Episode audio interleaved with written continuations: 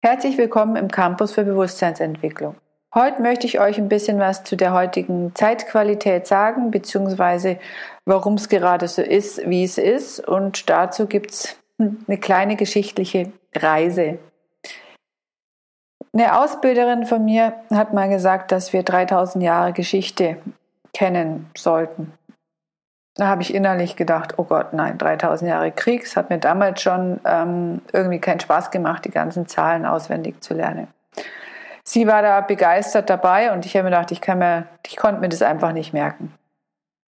Heute weiß ich, dass die 3000 Jahre gar nicht ausreichen, dass es einfach auch nur ein viel zu kleiner Abschnitt ist, weil darüber wir nichts lernen, woher wir kommen und wohin wir gehen. Und genau diesen Sprung möchte ich für euch machen, damit ihr das vielleicht ein bisschen versteht, was gerade im Außen, gerade jetzt auch los ist. Und dazu machen wir jetzt einfach eine kleine Zeitreise. Also ihr könnt euch mal hinsetzen, vielleicht auch einen Zettel und einen Stift nehmen und es euch mal vielleicht auch aufmalen. Also wir sind jetzt im sogenannten Zeitalter der Bewusstseinsseele. Man nennt es auch Fischezeitalter. Und eben im Jahr 2021. Dieses Zeitalter dauert insgesamt 2160 Jahre und es hat schon vor einer Zeit lang begonnen, nämlich etwa im Jahre 1413. Und jeder, der jetzt rechnen kann, der weiß, dass es etwa bis zum Jahre 3500 geht. Nach Christi. Jetzt. So, dann kann man sagen, ja, da muss ich ja jetzt noch nicht so viel tun, weil das dauert ja noch ein bisschen. Da können ja die nachfolgenden Generationen noch was tun. Ja, ganz so ist es nicht, werde ich aber später sagen ähm, was wir jetzt tun sollten, dass wir eigentlich keine Zeit mehr haben. So, im fünften nachatlantischen Zeitalter. Das heißt, ich gehe mal davon aus, es gab Atlantis und ich sage auch, es gibt, gab Lemurien und wir waren alle da und alle dabei, weil sonst wären wir heute nicht mit diesem jetzigen Bewusstsein da, im überwiegenden Maße. Lemurien ist im Feuer untergegangen und Atlantis im Wasser.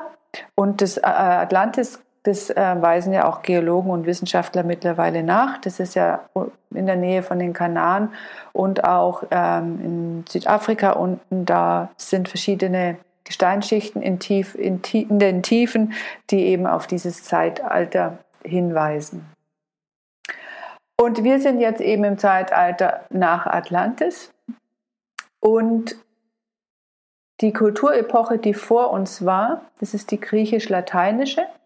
Die hat etwa von 740 vor Christi bis 1413 nach Christi gedauert und das war das Zeitalter der Verstandes- und Gemütsseele. Und in der Mitte etwa ist eben ähm, das Christusereignis passiert, ähm, wo ich zu einem späteren Zeitpunkt einfach nochmal einen separaten Podcast drauf eingehen möchte. Das heißt, es war das Zeitalter der Verstandes- und Gemütsseele. Davor war das chaldäisch-ägyptische. Da gehen wir jetzt schon 2907 Jahre bis 740 Jahre vor Christi. Das war die Entwicklung der Empfindungsseele. Und aus diesen drei Seelen, Empfindungsseele, Verstandes-, Gemütsseele und Bewusstseinsseele, setzt sich letztendlich unsere Seele zusammen. Das sind verschiedene Seelenqualitäten, nenne ich sie jetzt in meiner Sprache, die wo wir dann unsere gesamte Seelenkraft mit ausbilden. In der urpersischen, die davor, vor der ähm, chaldäisch-ägyptischen, die urpersische, die hat etwa 5000 vor Christi bis 2900 vor Christi. Und davor gab es die urindische Kulturepoche, die etwa 7200 vor Christi bis 5000 vor Christi. Wobei man sagen muss, dass unsere Art dieser Zeitrechnung erst durch Christus auf die Welt, auf die Erde gebracht wurde. Davor gab es wohl eine andere Zeitmessung, aber das können wir uns sowieso alles nicht vorstellen. Also die Forscher, die daran forschen, könnten da jetzt vielleicht wieder Zusammenhänge eben erkennen. Aber das steht letztendlich, was ich euch jetzt das steht so in der Bibel und da speziell auch im Johannesevangelium und in der Apokalypse und auch in den Veden. Also auch da könnt ihr nachschauen. Und auch die gesamten alten Mythen und auch viele Märchen handeln eben auch davon. Und auch viele Dichter ähm, haben sich eben mit dem Thema intensiv auseinandergesetzt. Die urindische Kulturepoche, da haben wir den Ätherleib verstärkt ausgebildet, in der urpersischen den Astralleib. Das heißt, dass diese beiden waren noch Anteile sehr stark von unserem physischen Körper, weil unser physischer Körper ist nicht nur der Körper, den wir sehen, sondern manche kennen ja diesen Begriff Aura. Ähm, das wäre eben dann das, was man wahrnimmt. Und unser Ätherleib ist unser eigentlicher Lebensleib. Das heißt, da sind die ganzen ähm, Lebenskräfte mit drinne und ohne unseren Ätherleib können wir nicht leben. Wenn da ähm, das sogenannte Silberband durchgeschnitten ist, dann sind wir tatsächlich tot. Und im urpersischen Zeit haben wir eben unseren Astralleib und den sogenannten Sternenleib ausgebildet. Und die brauchen wir heute alle. Und deshalb stehen wir so da, wie wir dastehen als Menschen. Und auch in der ägyptischen, in der Empfindungsseelenzeitalter und dann danach im Verstandes- und Gemütsseele haben wir Seelenqualitäten ausgebildet. Die Empfindungsseele ist alles Empfindsame, was wir wahrnehmen, wo wir das Feinsinnige für uns wahrnehmen. Das heißt, wir haben das gelernt und es gilt jetzt tatsächlich auch wieder diese Seelenkraft zu aktivieren. Das heißt nicht den coolen Macho zu spielen, sondern tatsächlich auch die empfindsamen Anteile zu leben, denn die wollen gelebt werden und zwar jetzt in diesem Zeitalter. Das heißt, wir haben es zwar gelernt, aber deswegen sind die nicht automatisch direkt bei uns. Wir haben sie in uns, aber sie müssen wie geweckt werden. Ja, wir müssen sie nutzen. Wachsen tun wir erstmal ganz von alleine. Das heißt, unser physischer Körper wächst. Von alleine kann man sich auch die Frage stellen, wie das funktioniert. Aber diese Seelenqualitäten müssen wir dann selber in uns zum Wachsen bringen. Die kommen zwar raus, das sind auch dann die, die Dinge, die ähm, in der Pubertät beziehungsweise dann zwischen 21 und 42 ähm, und in unserem Erdenzyklus auch wieder eine Rolle spielen. Das heißt, das geht da auch immer in diesen 21er Jahren Rhythmus. Von 0 bis 21 bilden wir unseren physischen Körper komplett aus von 21 bis 42 unsere drei Seelenqualitäten und dann von 42 bis 63 ebenso die, diese Geistqualitäten. Und deshalb ist es so, dass wir in den verschiedensten ähm, Stufen, jeder steht jetzt gerade an einer anderen Stufe, da wollen halt die Seelenqualitäten oder vielleicht auch der physische Körper gebildet werden. Wobei der physische Körper entsteht erstmal von alleine, aber die Kraft, die ich mitbringe, hat, hängt dann viel davon auch ab, was das Kind tun darf und was nicht. Aber dazu gibt es dann einen separaten Podcast mal. Also wir sind einmal in dem großen Weltgeschehen durch die verschiedenen Zeitepochen durchgegangen, wo wir die Seelenqualitäten und auch die physischen Körperqualitäten entwickelt haben. Und eben wir stehen jetzt im Zeitalter der Bewusstseinsseele. Das ist ein Anteil der letzte Seelenkörperanteil, bevor wir in den Geistkörperanteil gehen. Und das sagt ja schon der Name an sich. Das heißt, wir werden dann nicht mehr so physisch in dem Körper drinstehen können. Das heißt, wir haben dann keinen physischen Körper. Ja, was haben wir denn dann? Ja, wir haben Seele, Geist. Das ist dieses, was die Mediziner oder der eine oder andere Mediziner gesagt hat, das findet man nicht. Aber jeder spürt es irgendwo. Und das gilt jetzt in diesem Bewusstseinszeitalter schon vorzubereiten. Das heißt, wenn ich kein Bewusstsein über das Geistige habe, wenn ich das abtue und sage, die Materie ist alles, was soll dann im Nachgang noch existieren? Aber ich möchte jetzt erstmal nochmal auf die Seelenqualitäten dringen. Also das Empfindsame, das ist was, was wir im ägyptischen Zeitalter also 2009 bis 740 etwa vor Christi ausgebildet haben. Danach in der griechisch-lateinischen Zeit, das kommen ja auch viele Mathematiker her, da ist die Verstandes- und Gemütsseele ausgebildet worden. Das heißt, da kam diese Denkkraft, die total gut ist und die wir auch brauchen. Aber wir müssen diese Denkkraft jetzt sinnvoll nutzen und wirklich auch eigenständig nutzen und häufig wird diese Denkkraft genutzt, indem wir viele Sachen einfach nur nachsprechen. Wir hören eine Information und hinterfragen gar nichts. Wir nehmen die eins zu eins. Wir stellen auch keine Fragen über das Leben. Weil sonst würden ganz andere Konzepte rauskommen. Sonst würden ganz andere Entwicklungen passieren. Das heißt, wir müssen diese Anteile, Empfindungsseele und Verstandes- und Gemütsseele aktiv integrieren in die heutige Zeit. Wir haben alle Kräfte in uns. Aber wenn wir in unseren, sag ich mal, Seelenkörpern gefangen bleiben. Und da ist eben ganz stark alles, was Astra im Astralkörper auf uns einwirkt, von außen auf unsere Sinne, alles, was Angst und Sorge ist, alles, was das Ego antriggert, dann bin ich blockiert, dann kann ich diese Verstandeskräfte nicht nutzen, sondern bin ich im reinen physischen Denkgehirn, also in den, wo die ähm, Neurologen das nachmessen, dass da die ähm, Synapsen hin und her fliegen und dass da der Austausch stattfindet. Der ist gut, den brauchen wir auch das logische Denken. Das haben wir da auch ausgebildet, aber nicht die Logik ist alles. Ja? Man muss die Tatsachen schon auch noch mit einbeziehen.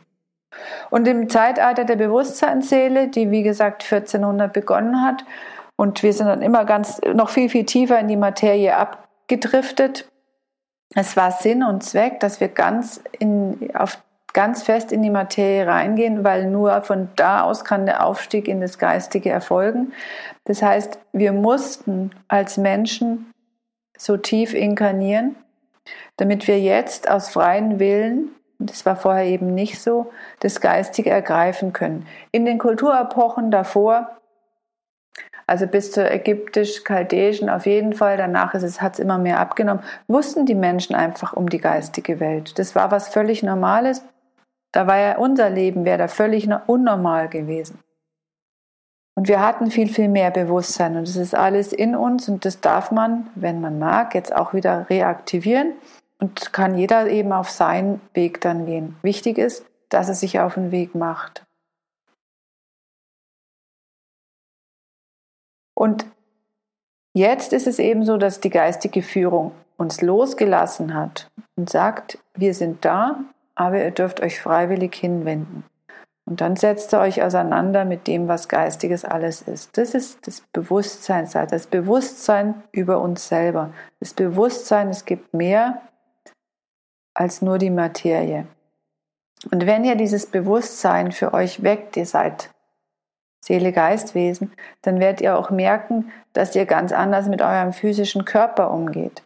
Dass der Begriff Krankheit auf einmal auch ganz was anderes bedeutet. Weil Krankheit ist wie das, was in Disbalance gekommen ist.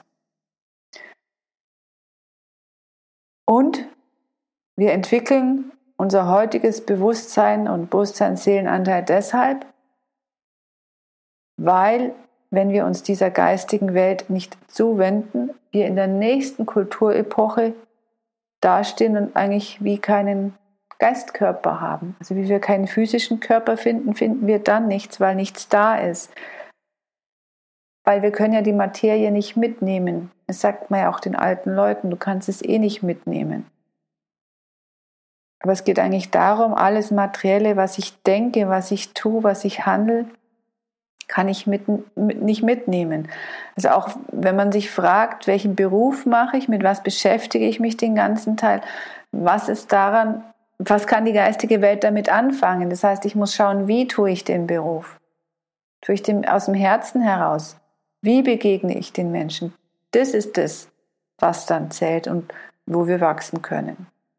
Und so wird es auch einfach weitere Zeitepochen geben. Und so wie es Leburien und Atlantis gab, wo sich die Erde verändert hat, ist es auch völlig normal, dass Erd der Erdkörper sich heute bewegt und verändert.